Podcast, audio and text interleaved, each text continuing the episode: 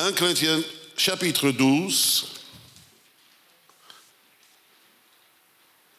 verset 12.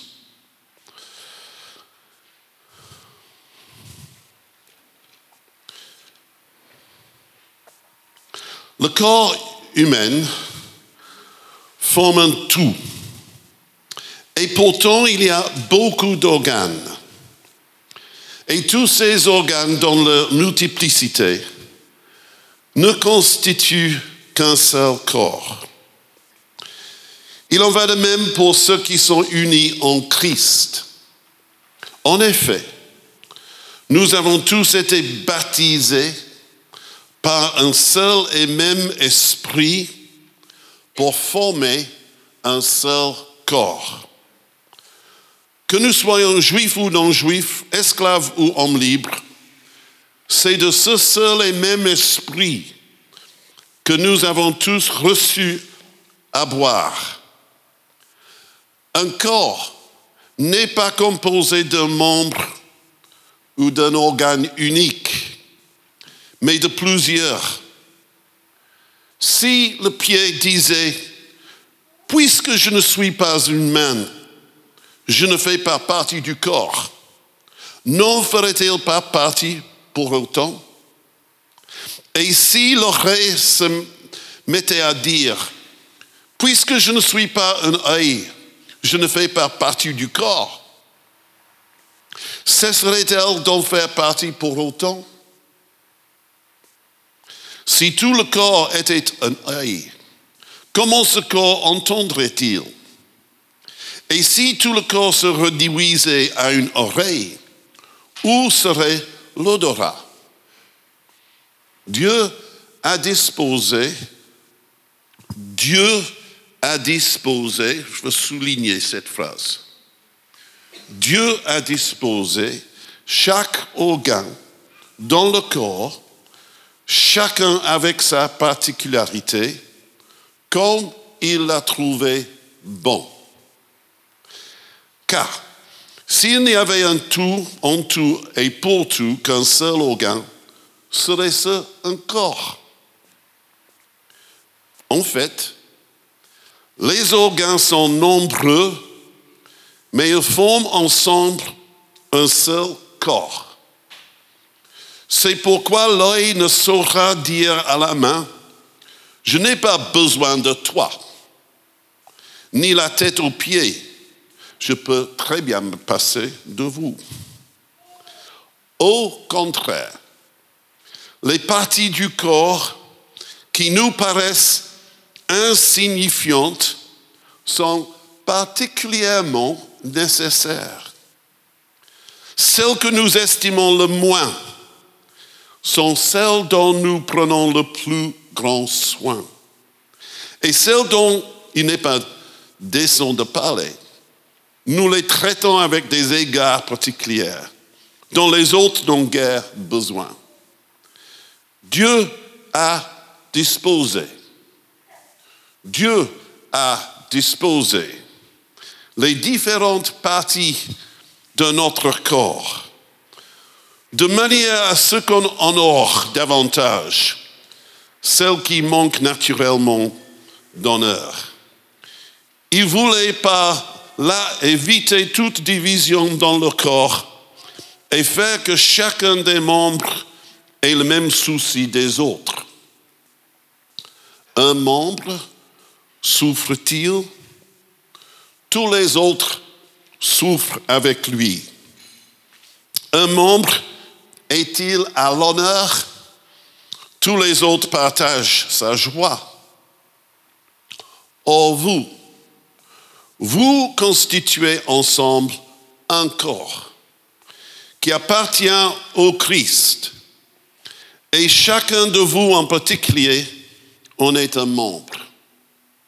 C'est ainsi que Dieu a établi, que Dieu a établi dans l'Église, premièrement des apôtres, deuxièmement des prophètes, troisièmement des enseignants, puis viennent les dons suivants qu'il a fait à l'Église, les miracles, la guérison de malades, l'aide, la direction de l'Église, le parler dans des langues inconnues. Tous sont-ils apôtres? Tous sont-ils prophètes? Tous sont-ils enseignants? Tous font-ils des miracles Est-il donné à tous de guérir les, malades Tous parlent-ils dans des langues inconnues Ou tous les interprètent-ils Évidemment, non. Aspirez aux dons les meilleurs. Pour cela, je vais vous indiquer l'approche par excellence. Et puis il y a un chapitre qui suit qui nous parle de l'amour qui est au centre de cette vie dans le corps de Christ.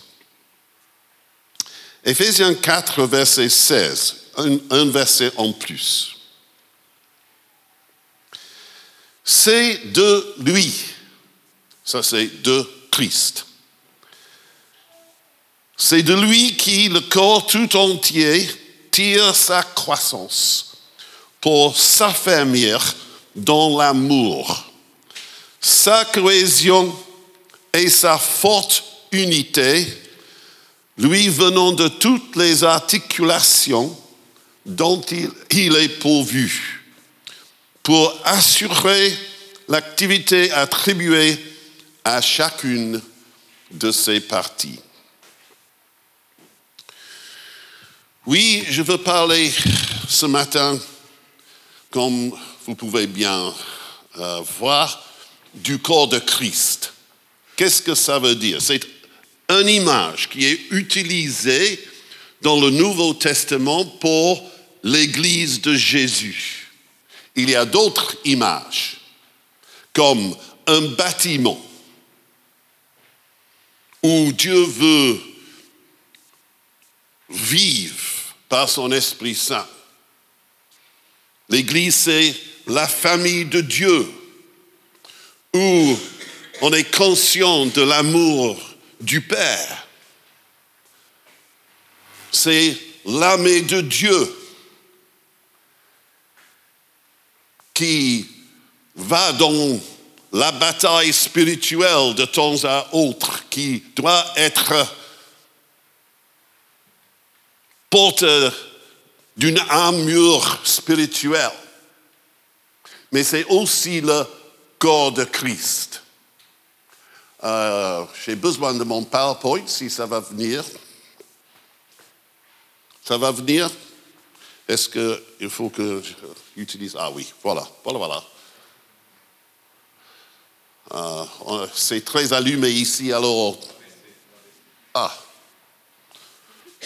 Gentil, merci beaucoup. J'ai une question pour vous. D'où Paul tient-il cette image? Ça sort d'où cette image de l'Église comme le corps de Christ? Je veux vous suggérer que c'était quand il a rencontré le Seigneur quand il faisait complètement autre chose, en fait, il persécutait les chrétiens, qu'il a rencontré le Seigneur, il a eu une révélation de Jésus dans ce rencontre. C'est Acte 9, et c'est les derniers versets que je vais lire ce matin, mais Acte 9, versets 1 à 6.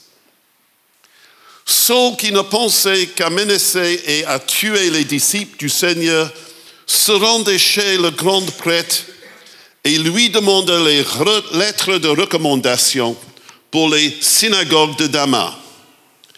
Ces lettres l'autorisaient s'il trouvait là-bas des hommes ou des femmes qui suivaient la voie du Seigneur, à les arrêter et à les amener à Jérusalem. Il se dirigeait donc vers Damas et approchait déjà de cette ville quand soudain, il fut environné d'une lumière éclatante qui venait du ciel. Il tomba à terre et entendit une voix qui lui disait, Saul, Saul, pourquoi me persécutes-tu? Pourquoi me persécutes-tu? Si, si j'avais été Saul, j'aurais dit, mais ce n'est pas le cas. Je persécute les chrétiens. Pas toi, Seigneur.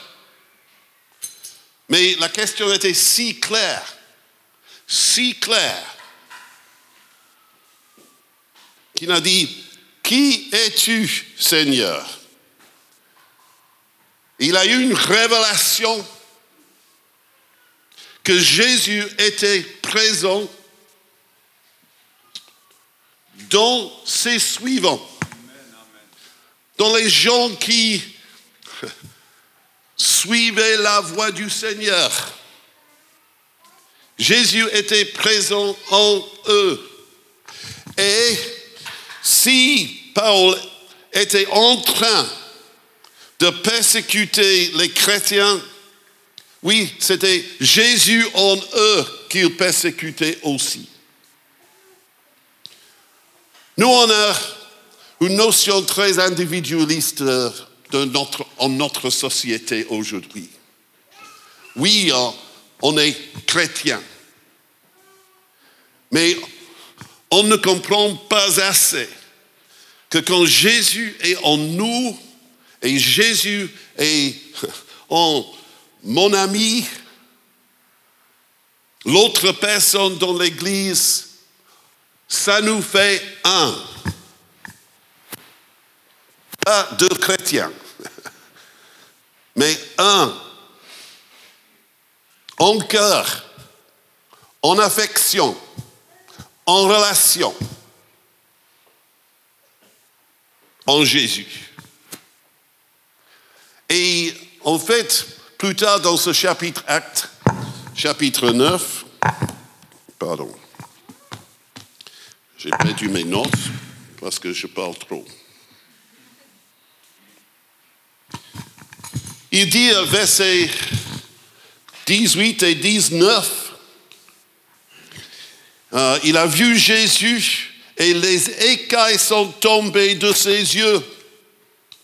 Ce n'était pas simplement les écailles qui se défendent, qui, qui le défendaient de voir Jésus pour qui il était, mais c'était les écailles qui le défendaient de voir que les chrétiens étaient le corps de Christ.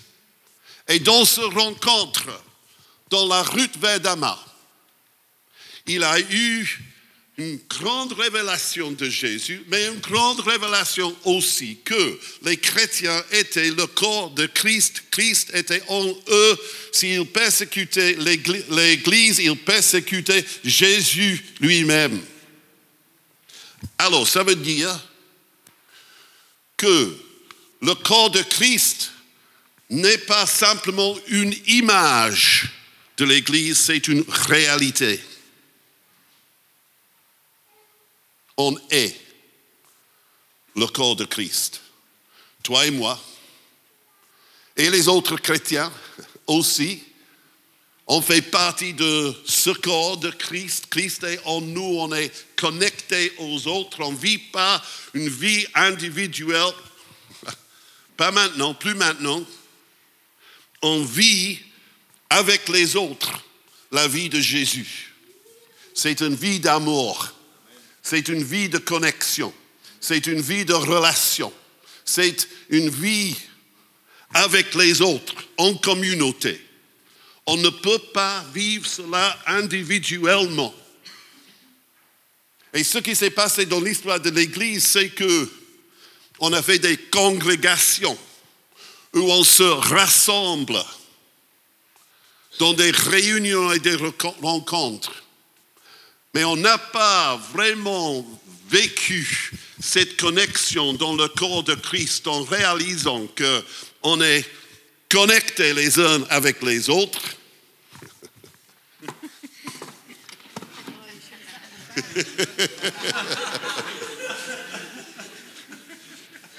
Et on ne peut pas nous séparer des autres.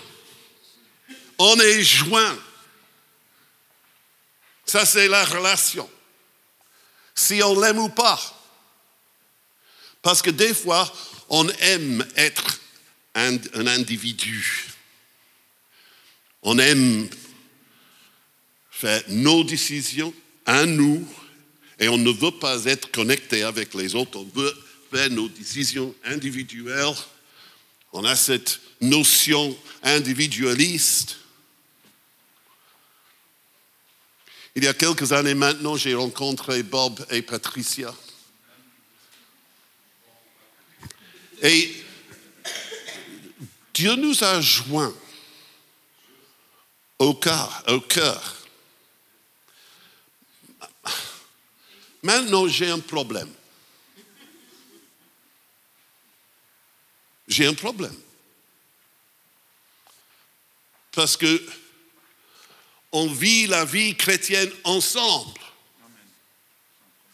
Des fois, je n'aime pas ce qu'il fait ou ce qu'il dit.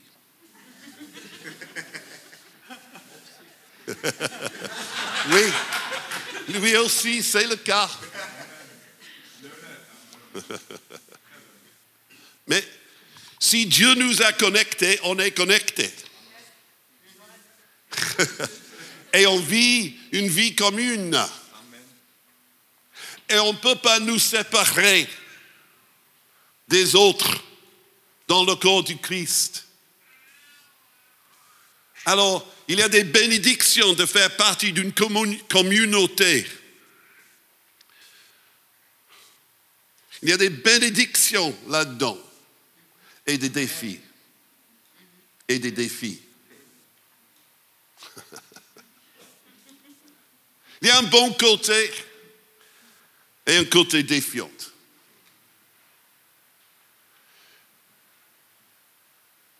C'est une alliance, comme le mariage. On dit oui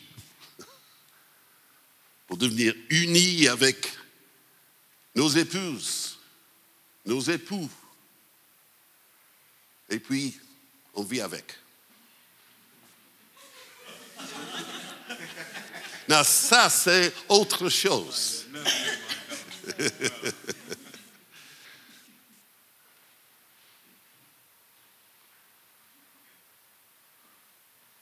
Tout ce qu'on a vécu dans le passé où on quitte une église pour aller à une autre, etc., etc., ce n'est pas la vraie volonté de Dieu. Et et peut-être nous tous avons fait nos erreurs. Nous avons un peu une responsabilité de tout cela. Mais Dieu veut quelque chose beaucoup meilleur pour son Église. Qu'on découvre ensemble ce que c'est d'être la famille de Dieu, le corps de Christ, bien connecté avec tous les dons qu'il y a dans cette Église. Comment peut-on vivre ce vie du corps de Christ?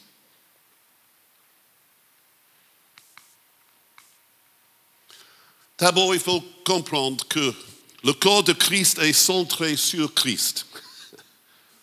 On ne peut pas être le corps de Christ si chacun de nous n'est pas enraciné en Christ. Parce que le corps de Christ, ça vient du Christ lui-même. C'est Christ en nous qui nous met ensemble et qui nous aide à vivre comme son corps.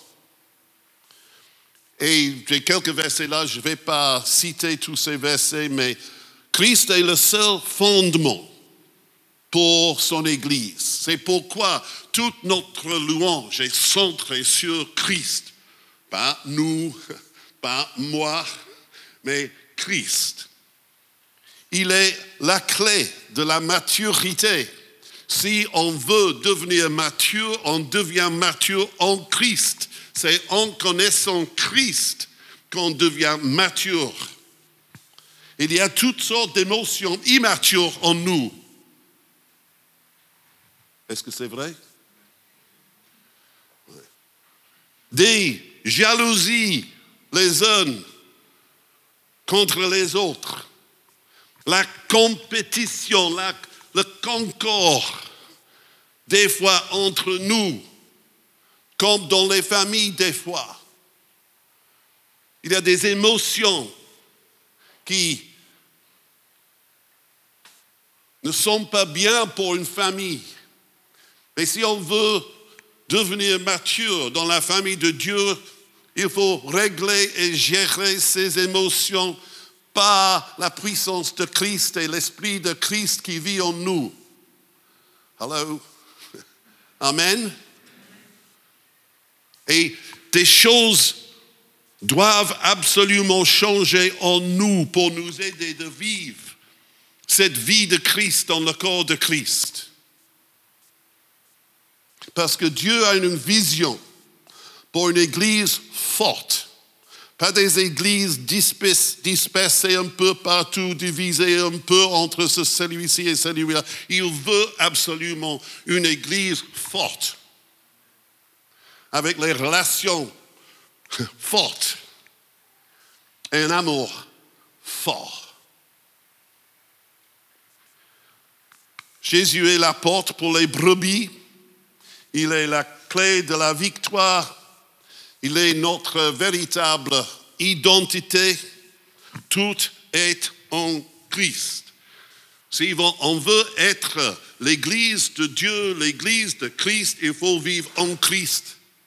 Et il faut, il le permettre de nous changer par sa puissance qui est à l'œuvre en nous. Il faut le permettre de nous raffiner, parce qu'on a besoin d'être raffiné par l'Esprit de Dieu dans toutes nos émotions, tous nos désirs. En ce moment, ici dans cette église, on a beaucoup aimé ce week-end, je dois vous dire. Mais vous avez une onction dans la louange. Si cette onction part pour un temps, qu'est-ce que vous allez faire?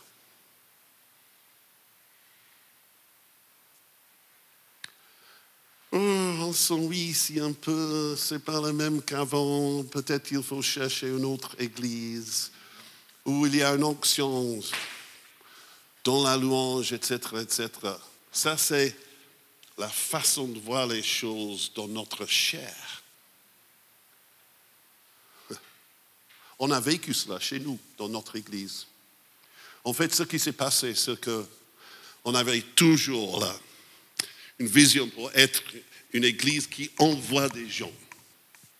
Et dans une période de six mois, on a envoyé nos trois meilleurs dirigeants de louange ailleurs. Ce n'était pas la volonté de Dieu, mais il faut dire qu'on a pas mal souffert pour un temps. Et il y avait une forte onction et puis hmm, ça s'est descendu. Et c'était chaque semaine, il, il semblait qu'on on ramait, on ramait, on ramait dans louange. On, voulait absolument louer le Seigneur, mais c'était difficile, c'était un défi. Lorraine et moi ne sommes pas toujours dans notre église parce qu'on voyage beaucoup, mais les, les dimanches qu'on est allé à notre église dans la ville d'Oxford, parce que on appartienne toujours à une église à Oxford. Mais chaque fois, on se posait la question, ah,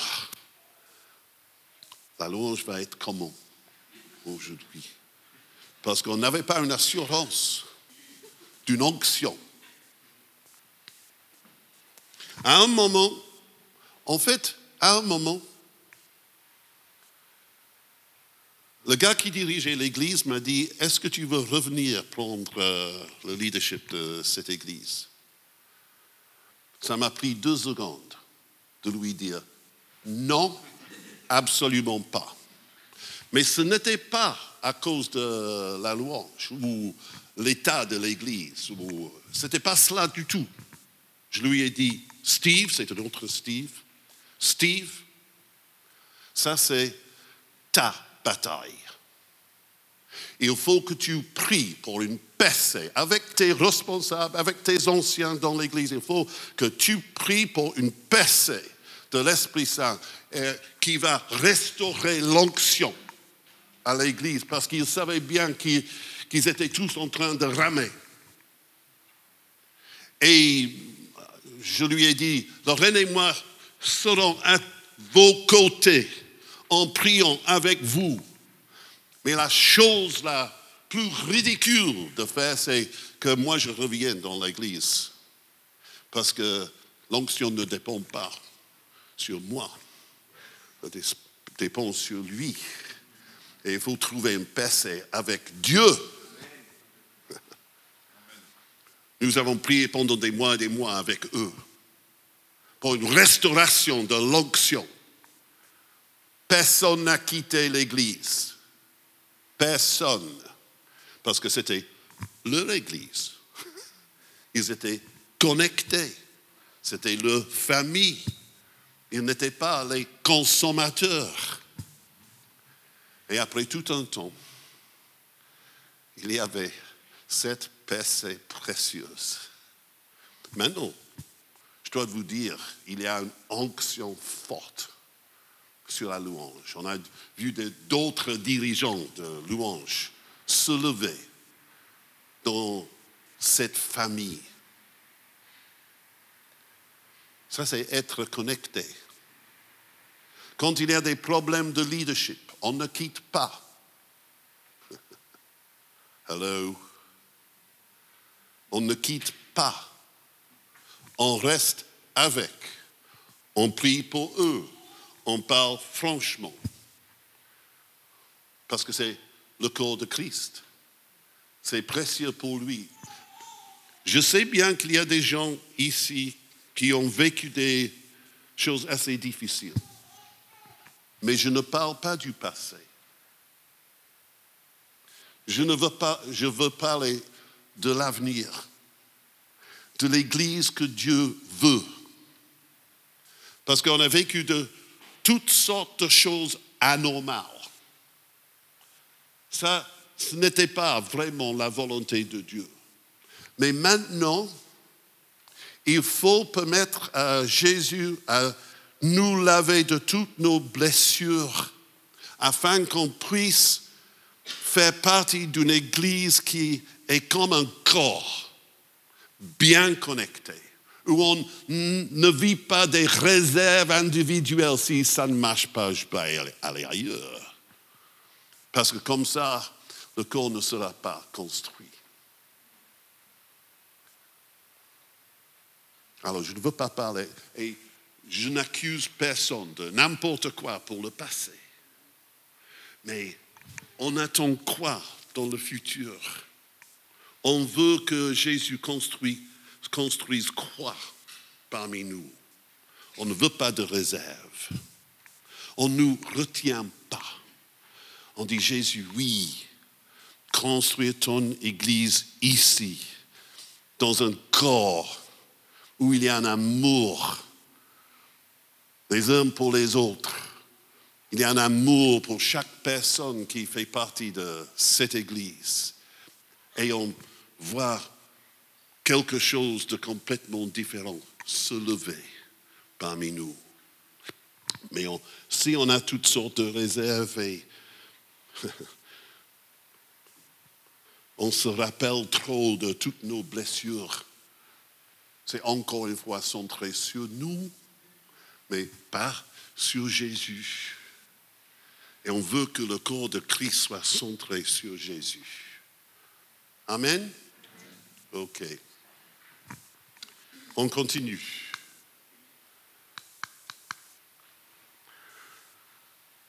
Comment vivre cette vie du corps de Christ?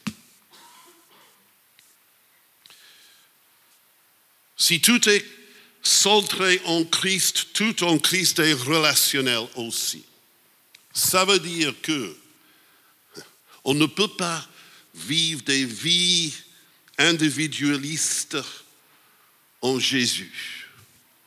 On est connecté. Et comme je viens de dire, des fois on l'aime et des fois on ne l'aime pas. Ça, c'est la vie ensemble. Mais tout est en Christ et relationnel. D'abord, il y a des relations frères-sœurs. Le côté mutuel. Ça, c'est à la base de tout dans le corps de Christ.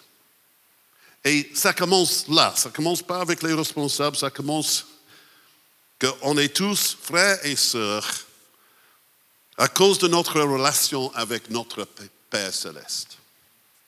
On est frères et sœurs, on s'aime les uns les autres. Il y a une phrase qui prend place dans le Nouveau Testament, qui n'est pas vraiment là dans l'Ancien Testament, c'est cette phrase, euh, l'un l'autre.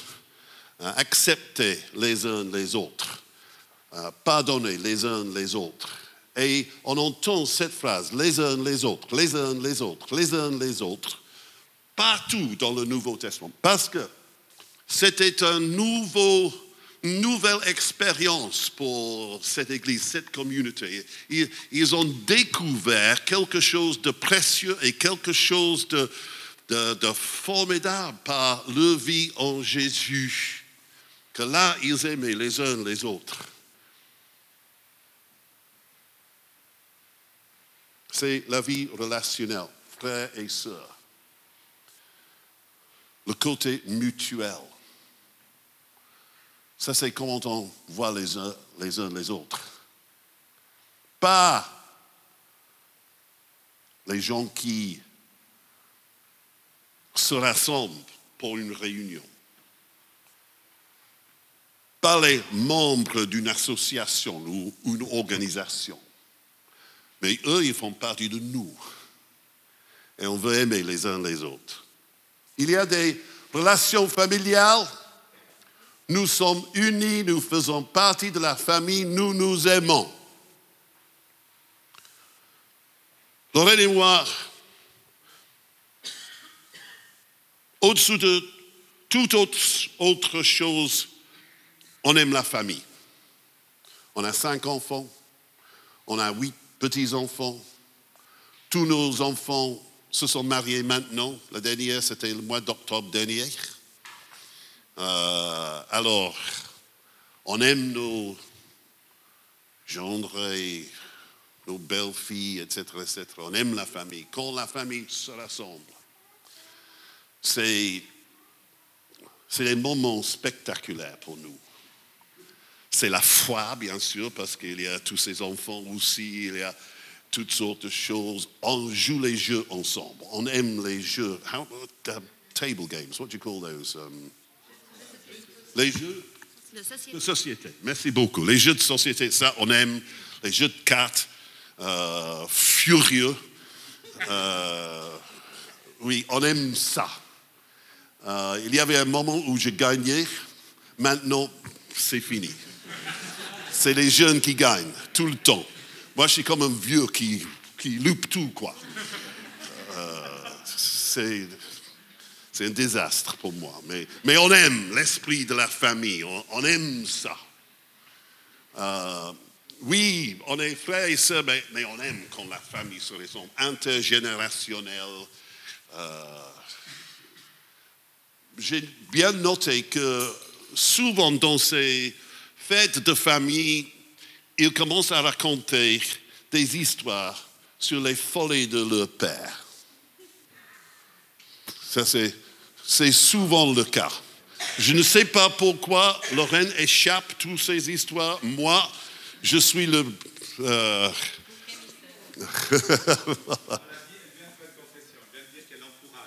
oui, non, ça c'est vrai.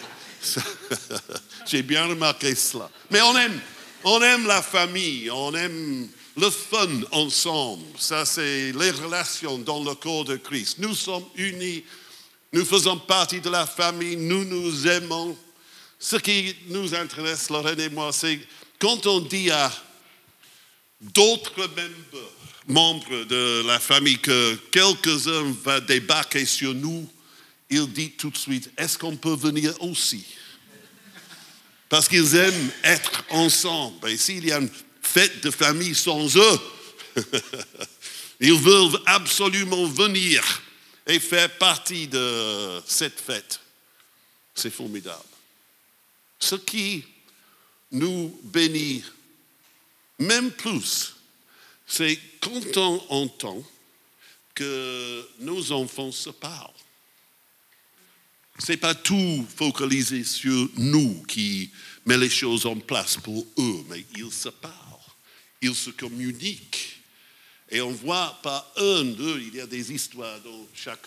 Et on dit, ah, la famille marche, c'est bien, on aime la famille. Il y a les relations leader-assemblée. Je veux simplement dire que le leadership pour moi, c'est relationnel. Ça n'a rien à voir avec des positions dans l'Église. Ceux qui sont élus, leaders, pasteurs. Non, non, non, non, c'est relationnel. On vit chez nous avec beaucoup de jeunes leaders. Quand on est là, on est avec eux. Des fois, ils nous écoutent, des fois pas. Ça, c'est la famille. Mais ce n'est pas une position, c'est une relation. Des fois, quand on, on va dans une réunion de notre église à Oxford le dimanche, et c'est rare, je dois dire que c'est peut-être trois fois par an, parce qu'on est toujours ailleurs, mais ça c'est notre église quand même. Mais quand on débarque là-bas, ils disent Ah, tu es là, c'est formidable, etc., etc., etc. C'est pas une question. Ah, l'évêque est arrivé. C'est pas ça, c'est simplement un ami. C'est une relation. Et la relation entre les leaders, ce n'est pas une position d'autorité, ce n'est pas une élection à quelqu'un, à quelle position, c'est l'amitié. Et on s'écoute parce qu'on reconnaît dans les autres une valeur. Il y a des relations pasteur-disciple. Ça, c'est ça, c'est une relation quand même un peu différente que cette relation leader-assemblée. C'est nous travaillons à la formation et au développement de tous les dons dans l'Église, dans la famille, dans le corps. Alors, des fois, alors, il y a un encouragement, il faut aller plus loin, il faut se lever pour faire quelque chose. OK? Il faut aller plus loin. Mais j'ai une vision pour toi, que tu deviennes ceci, cela. Des fois, c'est, ça coupe un peu, c'est un peu de correction. Si vous voulez avancer, il faut faire face à euh, ce, ce défi qu'il y a dans votre vie. Alors, euh, les relations pasteur-disciple sont essentielles pour la formation du corps de Christ parmi nous. Mais cette autorité marche quand il y a des relations entre nous. Et l'autorité ne marche pas s'il n'y a pas de relations entre nous. Si c'est quelque chose de positionnel dans la vie de l'Église, l'autorité ne marche pas. Si c'est relationnel, l'autorité marche. Est-ce que vous comprenez cela? Ok, super. Et finalement, il y a les relations pasteur-pasteur. Même les pasteurs ont besoin des pasteurs. Je sais bien que vous ne parlez, pas beaucoup du pasteur, Mais quand même, un leader senior a besoin d'un pasteur. Et ce qui est très bizarre dans la vie de l'Église, si c'est la famille de Dieu, c'est qu'il y a pas mal de pasteurs qui sont orphelins. Les familles dirigées par les orphelins. Ça, c'est totalement anormal.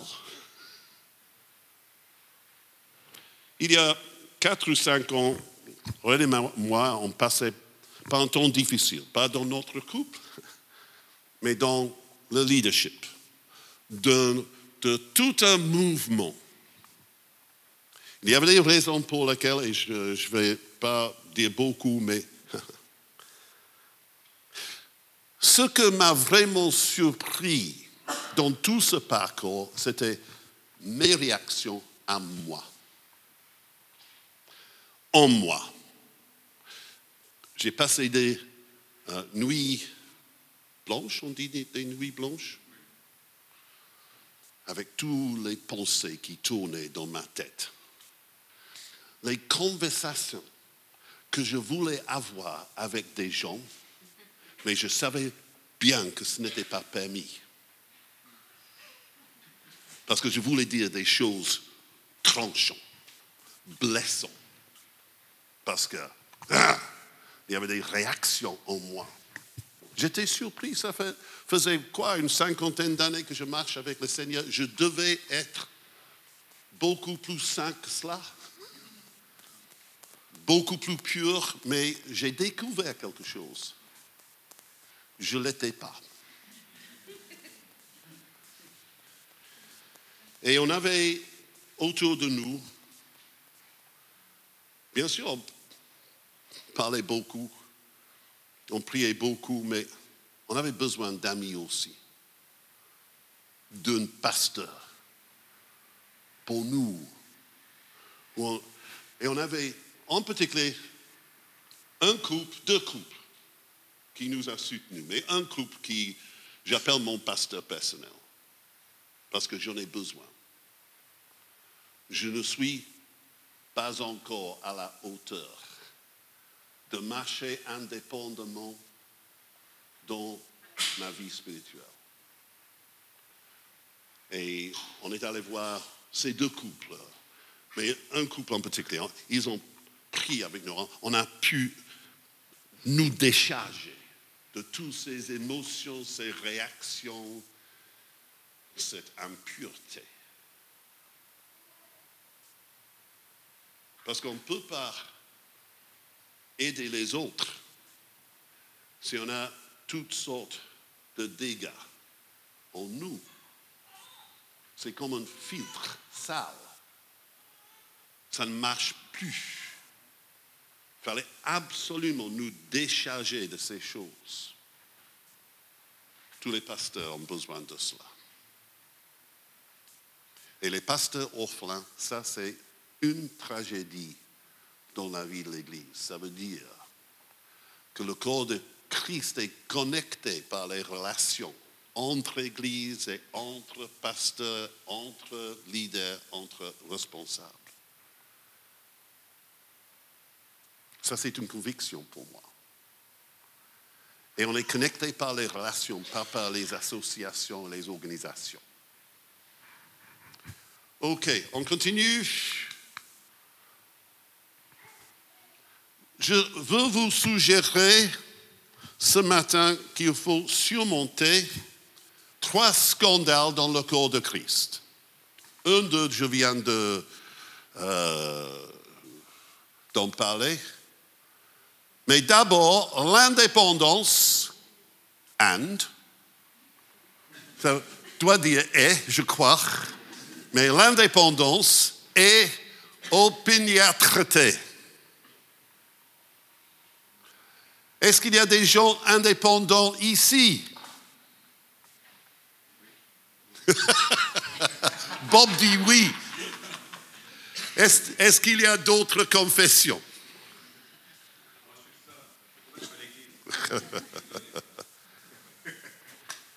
Il y a une indépendance en beaucoup de nous. Mais ça, c'est un obstacle dans le corps de Christ. Ça, c'est un obstacle de construire les relations dont on a besoin dans le corps de Christ. Et bien sûr, dans la vie de l'Église, on a des convictions claires. Moi aussi, comme dirigeant de tout un mouvement d'Église, j'ai mes convictions à moi. Mais j'ai d'autres amis dans la vie de l'Église qui ont d'autres convictions. Comment vivre avec eux dans l'amour de Jésus, dans le respect mutuel, en laissant à côté notre indépendance et notre besoin d'avoir raison tout le temps? Ça, c'est l'opiniâtreté.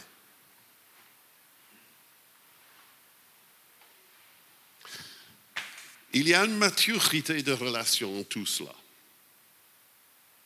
Souvent, en se positionnant, en se positionnant sur nos convictions par insécurité. Mais entre églises, si on veut travailler avec les autres églises, il faut quand même respecter les autres, avoir des relations avec les autres, même si dans notre famille on peut faire des choses comme on les fait, quoi. Mais il faut absolument respecter les autres, aimer les autres, être gentil avec les autres. Si on a été blessé, pardonner les autres, afin qu'on puisse construire le corps de Christ, là où on est et entre églises. Il y a trop d'orphelins dans la famille de Dieu. Souvent, quand on voit il y a des orphelins dans le monde, on est touché avec une compassion dans nos cœurs pour les orphelins. Et c'est juste. Mais dans la vie de l'Église, il y a pas mal d'orphelins. Les gens qui n'ont pas vécu la mort d'un père spirituel ou d'une mère spirituelle. Ça, c'est une tragédie dans la vie, parce que ça nous. Euh, ça laisse en nous des insécurités, des craintes, toutes sortes d'inquiétudes. On ne veut pas être trop près aux autres on a déjà été blessé. Cet esprit d'orphelinat doit être guéri en nous, peut-être par la prière, mais en vivant les relations normales d'une famille de Dieu où on reçoit l'amour d'un père spirituel et d'une mère ou d'une mère spirituelle. Amen. Dans la famille de Dieu, on peut recevoir cela ou on peut résister cela à cause de nos insécurités. Je vous encourage de vivre vraiment la famille de Dieu sans réserve, en se donnant les uns aux autres. Parce que ça, c'est, je crois, la volonté de Dieu si on lit bien ces Écritures. Et d'apprécier les uns les autres, les dons dans les uns et les autres. On ne fait pas le concours entre nous. On apprécie les uns les autres, toutes sortes de dons différents. On les aime. En particulier, ceux qui ont les mêmes dons que nous. Parce que des fois, c'est la compétition entre nous. Qui peut prophétiser la parole la plus ointe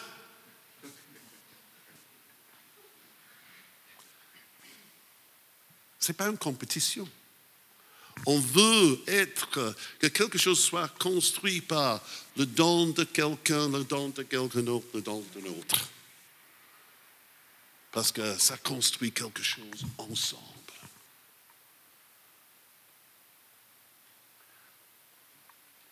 On a témoigné dans pas mal d'églises, il y a une compétition entre dirigeants de louanges. Il faut laisser à côté tout cela. C'est précieux d'avoir des équipes différentes, d'entendre des voix différentes, de vivre des onctions différentes. Et dire, ah, c'est pas nous cette semaine, c'est les autres, mais je vais louer le Seigneur avec toute notre force. On n'a pas besoin d'être là, on peut être là et louer le Seigneur avec toute notre force aussi. Amen? Et maintenant, le troisième scandale, c'est le chômage massif.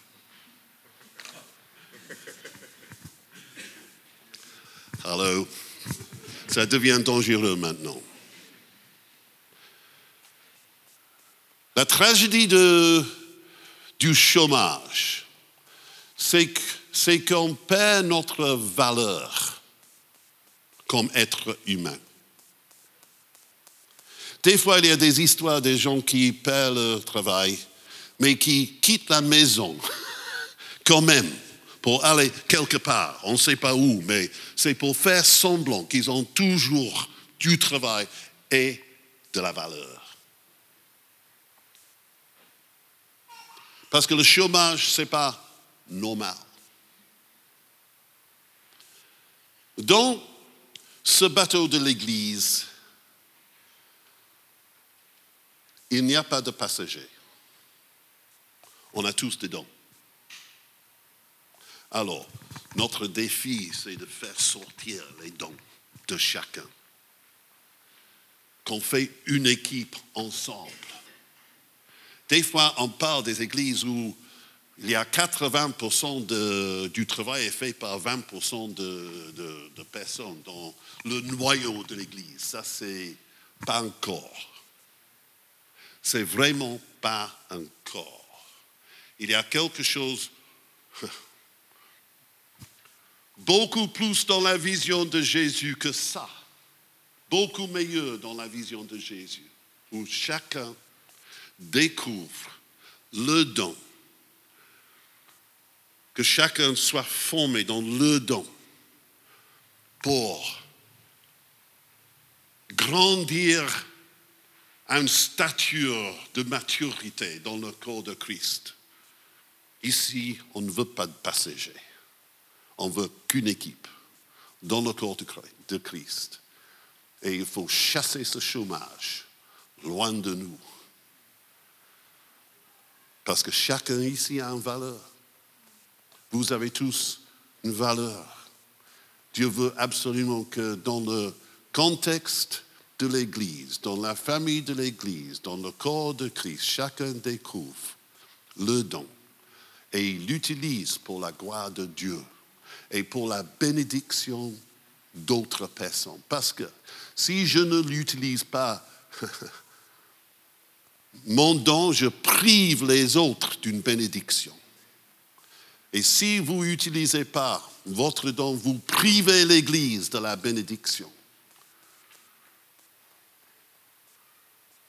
Et il veut vous bénir. Que Dieu vous bénisse. En vivant cette vie de famille dans le corps de Christ. Amen. Merci Seigneur que l'Église n'est pas un bâtiment. L'Église, c'est ton corps. C'est toi. C'est toi ici. Autour de nous, c'est toi. Ce pas les, les gens différents, c'est toi en chacun de nous. Mm. Merci Seigneur que tu es mort pour faire ça. Et pardonne-nous qu'on n'a pas tout à fait accepté tout ce que tu as, as fait pour nous sur la croix. Et ce matin, on on veut dire merci et on veut accepter le fait que tu es mort pour que nous pourrions être pas seulement membres de ton corps, mais ton corps. Oui. comme un. Comme un. Et je prie pour chacun ici qu'elle reçoit la bénédiction d'être bien joints l'un à l'autre, l'une à l'autre. Et que nous sommes, nous sommes les frères et les sœurs, et les sœurs mais nous sommes plus que, que ça. Nous sommes, nous sommes ton corps ici.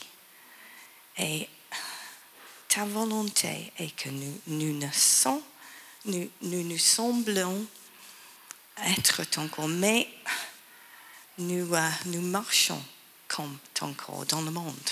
Right. Parce qu'il y a, il y a des choses à faire que tu, tu as commencé et maintenant nous devons euh, continuer à faire, mais pas comme individu, mais comme un corps ensemble. Parce que là, il y a de la force, Oui. il y a de l'encouragement, Oui.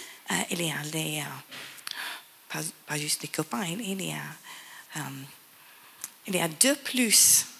Et avec mes frères et mes sœurs, je suis plus que, que si j'étais seule. Oui. Et je suis toujours reconnaissant que je, je fais partie de ton corps avec les autres, les autres frères et sœurs ici. Et pour nous, c'est tout à fait évident que n'importe où dans le monde nous sommes. nous sommes chez nous parce que nous sommes unis par toi. Merci Seigneur. Et je prie que tout le monde peut euh, l'accepter, pas comme un devoir ou pas, pas comme quelque chose qui, te fait, qui fait mal, mais comme une bénédiction, une grande bénédiction, un, un vrai don que tu as donné de chacun de nous, de, de nous faire partie de ton corps. Merci Seigneur. Oui, merci Seigneur. Et Seigneur, on veut déposer devant toi tout obstacle en nous euh, qui va limiter la croissance de ce corps ici dans cette église. Tous les blessures du passé, toutes les réactions euh, vers d'autres personnes, toutes nos préférences, on veut déposer tout cela afin que tu puisses construire entre chacun dans cette Église les relations fortes, les amitiés fortes, un amour fort, un respect fort une appréciation forte pour chaque don dans chaque personne. Seigneur, et on veut devenir les serviteurs de tous les autres personnes dans l'Église. On ne veut pas être reconnu comme toi. On est là pour servir, Seigneur, que chacun porte le cœur d'un serviteur dans cette Église pour bénir les autres, pour encourager les autres, pour aimer les autres, pour apprécier les autres. Seigneur, on veut que tu fasses quelque chose dans cette Église totalement miraculeux, que tu construises ton corps ici par ton esprit. Et c'est par ton esprit qu'on était baptisé dans le corps de Christ. Seigneur, que tu continues parmi ces personnes cette construction de ton corps ici pour ta gloire et pour la bénédiction de chaque personne ici et tous les autres qui vont entrer dans cette église et devenir membres de Christ. Seigneur, on prie pour ce miracle, cette chose merveilleuse que tu veux faire. Seigneur, que tu envoies ta bénédiction sur cette Église. Tu envoies ta paix dans les relations. Que tu envoies une profondité d'amour les uns pour les autres. Au nom de Jésus. Amen. Pardon. Euh, je crois que les choses qui prevent, qui, Qui empêche. qui empêchent euh, beaucoup de gens de, de, de se, se faire partie d'un cours, c'est pas la peur, c'est l'orgueil et c'est le contrôle. Et si vous sentez que, que vous avez les choses, euh, est-ce que je peux suggérer que, que vous trouvez quelqu'un pour prier avec vous?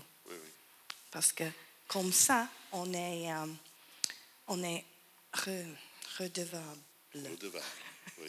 L'un à l'autre. Et, et ça dit que euh, j'ai assez d'humilité de le faire. Merci.